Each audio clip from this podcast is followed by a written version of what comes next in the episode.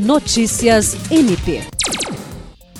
Nesta quarta-feira, o Procurador-Geral de Justiça Danilo Lovisaro do Nascimento participou em Brasília de reunião ordinária do Conselho Nacional dos Procuradores Gerais dos Estados e da União.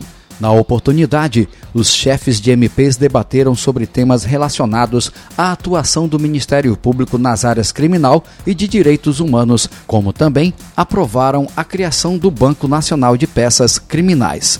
A ferramenta foi desenvolvida pelo Departamento de Tecnologia da Informação do Ministério Público do Amapá com a finalidade de solucionar a ausência de ponto central de catalogação de modelo de peças. Estiveram presentes ainda na reunião o corregedor interino do CNMP, Oswaldo Dalbuquerque Lima Neto, o conselheiro nacional Paulo Passos, o ex-conselheiro nacional Marcelo Witzel, além do presidente da Associação Nacional dos Membros do MP, CONAMP, Manuel Murrieta. Jean Oliveira, para a Agência de Notícias do Ministério Público do Estado do Acre.